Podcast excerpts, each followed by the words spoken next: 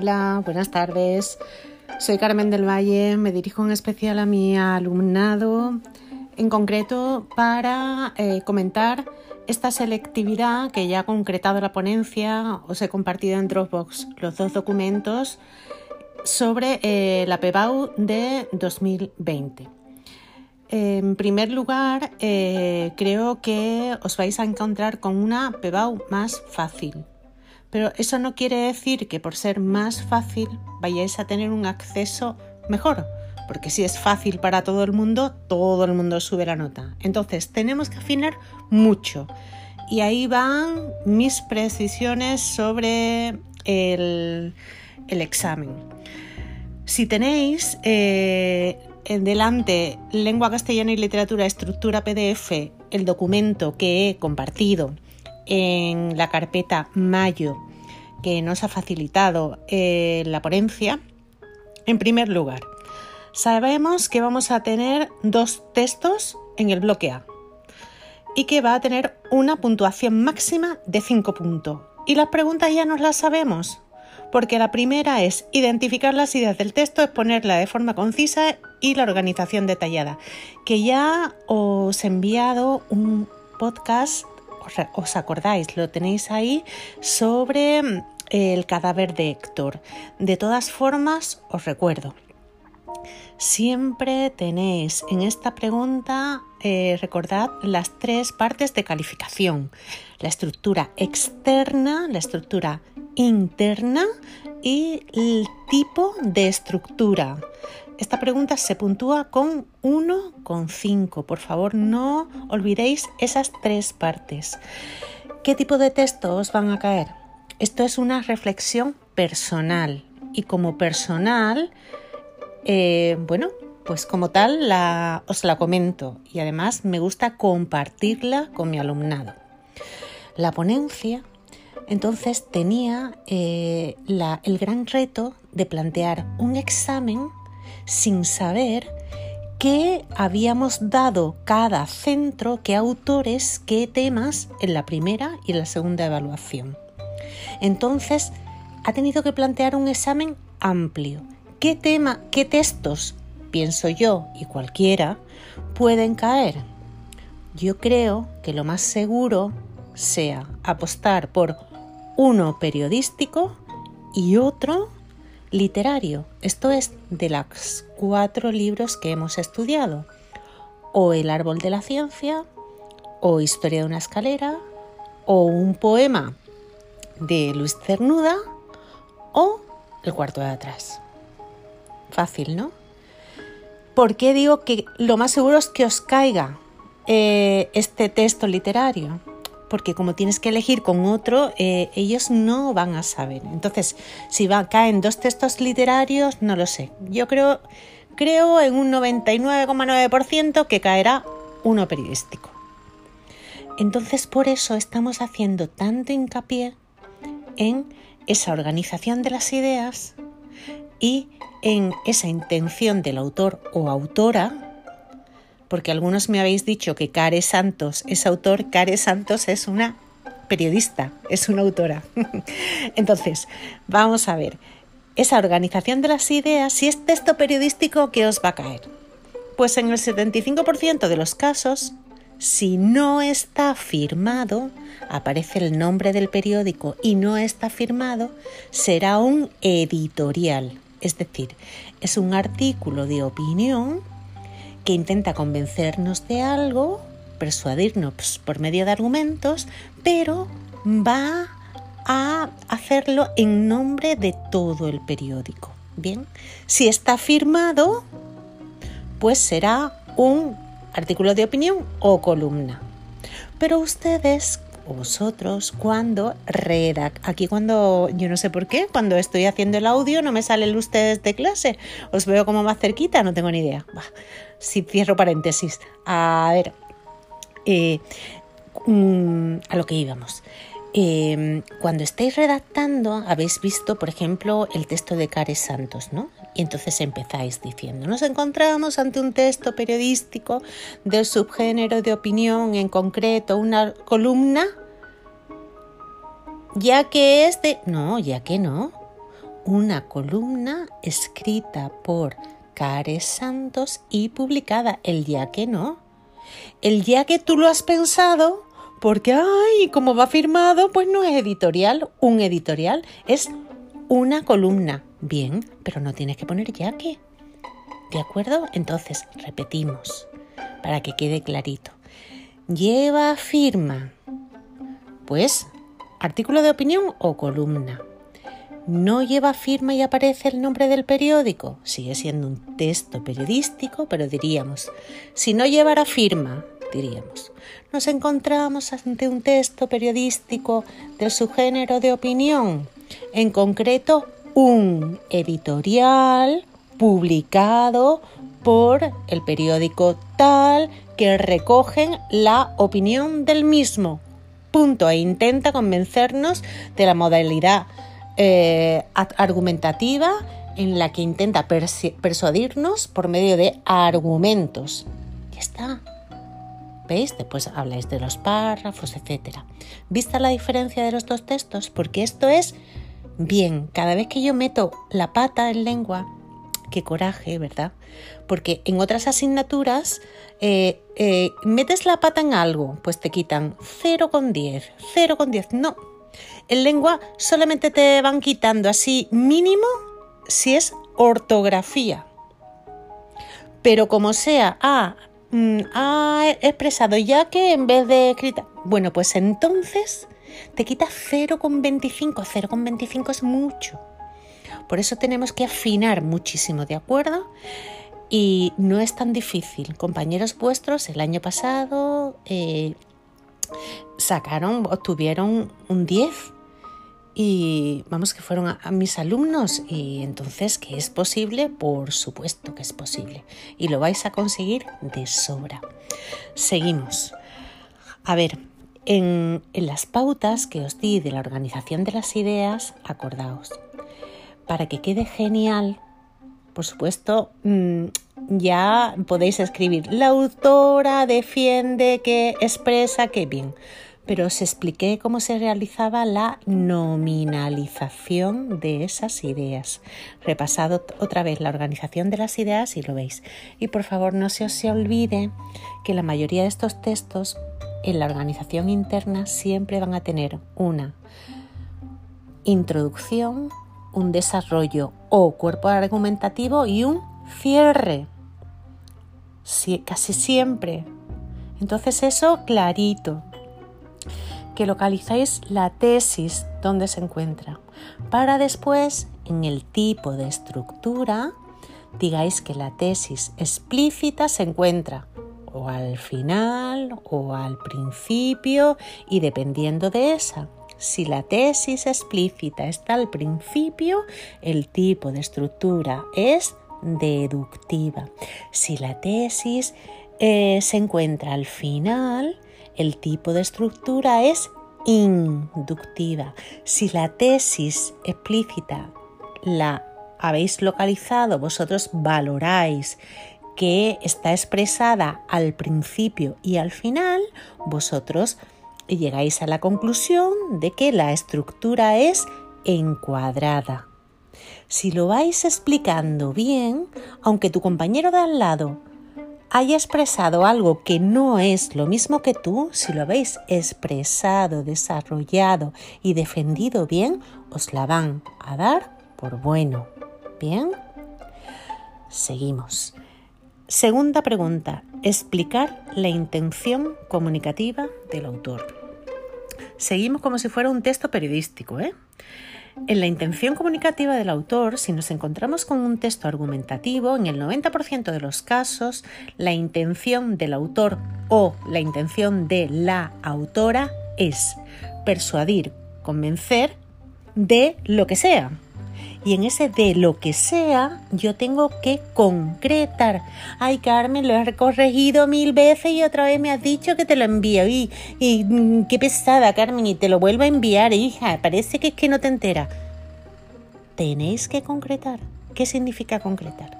Yo lo primero que he hecho con ese texto es subrayar y destacar cuando el viernes veáis el texto de Cares Santos, yo lo primero que os, además, os regalo con colores. Destaco las palabras. Y esas palabras son las que después es que te las da el texto. En ese primero que vimos de el cadáver de, de Héctor era persuadir y convencer a la ciudadanía para que realice funerales de Estado o rituales fúnebres sobre las víctimas del coronavirus para consuelo o para consolar a los familiares, punto, o para honrarlos, punto. Y después, fijaos que se habla de del consuelo, de los funerales, de la necesidad y ahora en el momento de la pandemia. Eran las palabras claves del texto. Fijaos que el texto te habla, solamente tenéis que resaltarlo, es muy fácil. Pero tenéis que tener un poquito de destreza y decir, venga, si me lo está regalando el texto. Y eso os lo digo, subrayáis porque después en el mismo texto que redactéis podéis incorporar esas palabras, por supuesto, con las palabras del léxico que habéis memorizado, con todo el léxico que llevamos y, que ese léxico lo vais a soltar y va a subirnos también.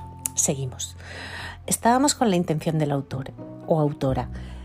Fijaos que aquí, además de esa intención, tenéis que recordar que la función, si es convencer y persuadir, la función del lenguaje que predomina es la apelativa. Lo que quieren es persuadirnos, función apelativa, para convencer al receptor de que cambie su forma de que haga algo.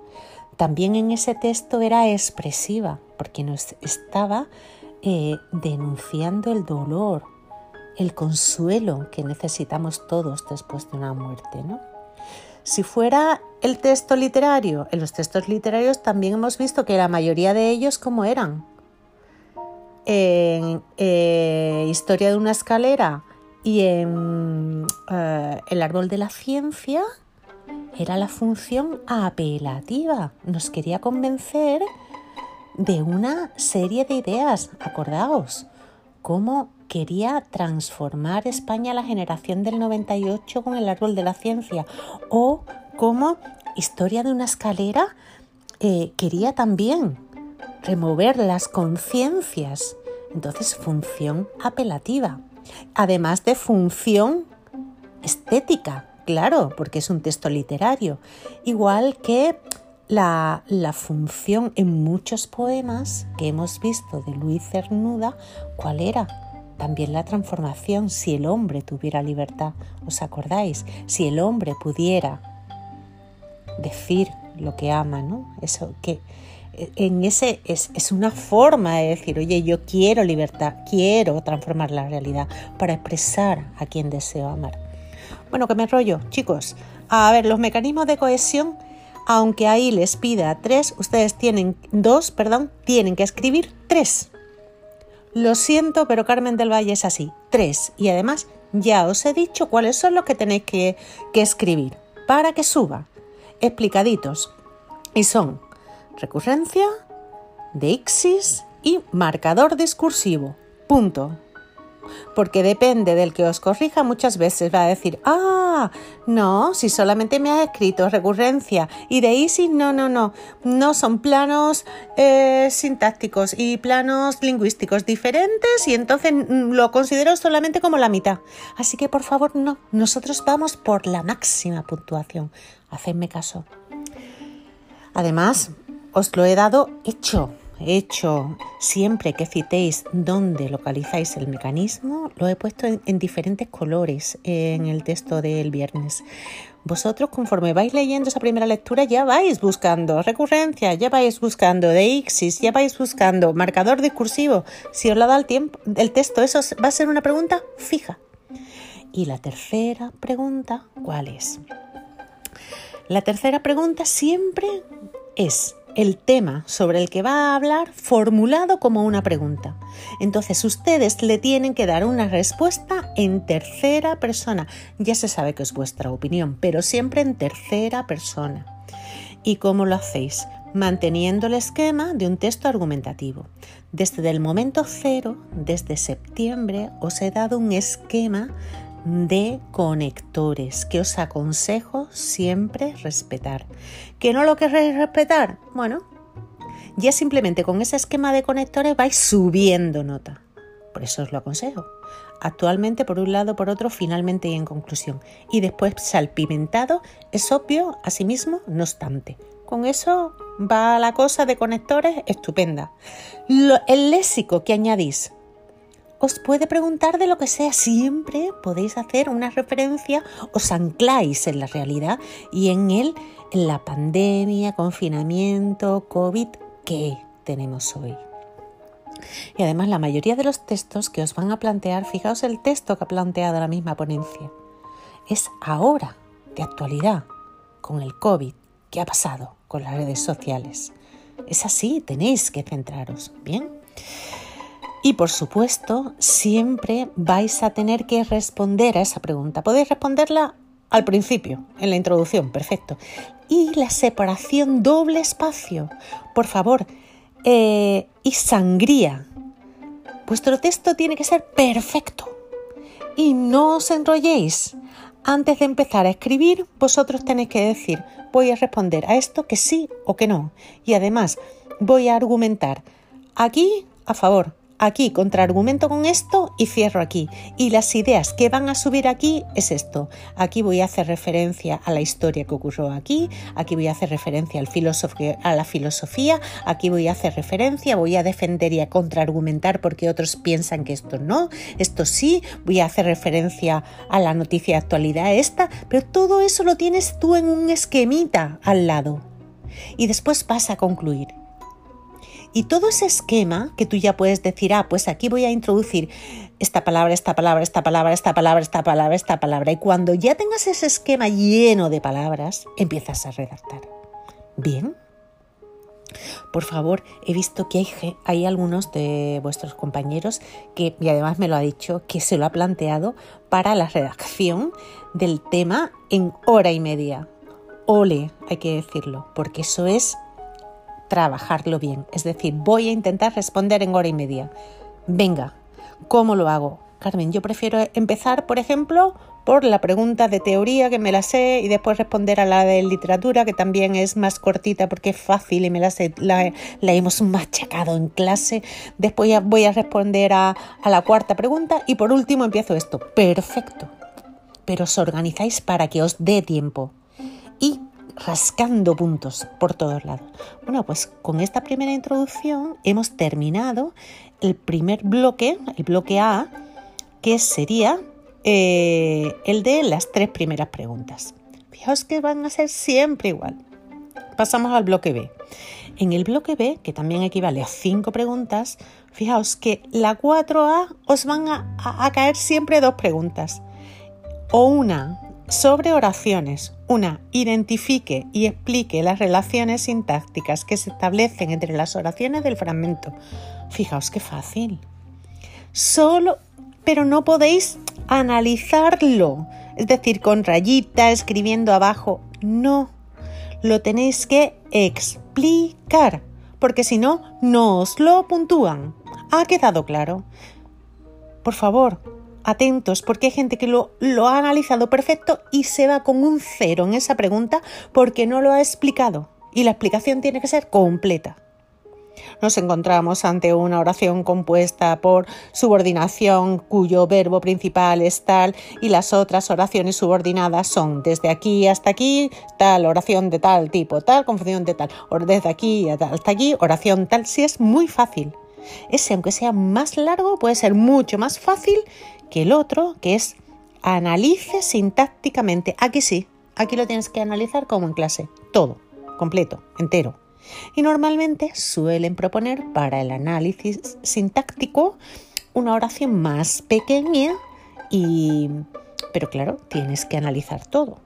Y por favor, tanto en uno como en otro tenéis que precisar si os, si os encontráis siempre oración simple, oración compuesta Lo más seguro es que sean oraciones compuestas.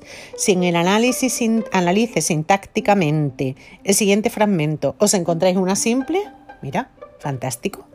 Enhorabuena. Pero vamos, lo más seguro que siempre sean oraciones compuestas y van a ser muy fáciles.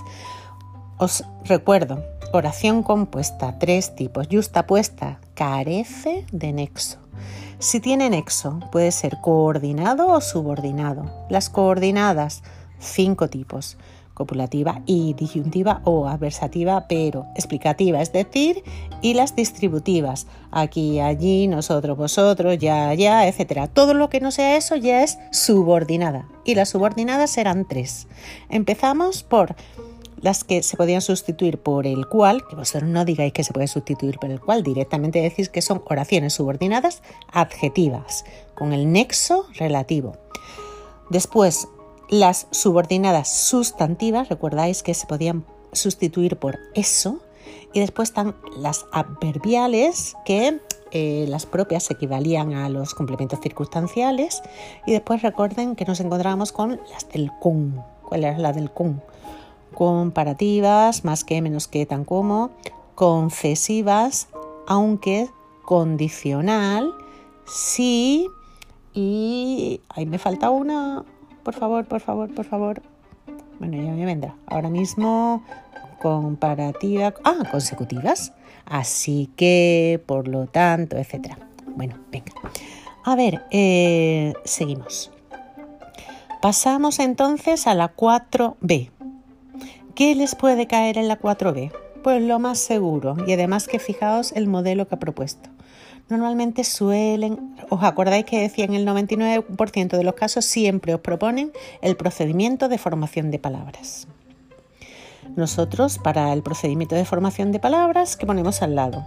Esta palabra procede de, qué? ¿De dónde? Le ponemos el signito y de dónde procede y tenemos que precisar qué palabra es, si es un sustantivo, un adjetivo, lo que sea, y esta palabra o este sustantivo o este verbo se ha formado por composición, dos lesemas, eh, perdón, derivación, eh, añadiendo o prefijo o sufijo o prefijo y sufijo Em, de forma no simultánea o por parasíntesis, ¿os acordáis? ¿no?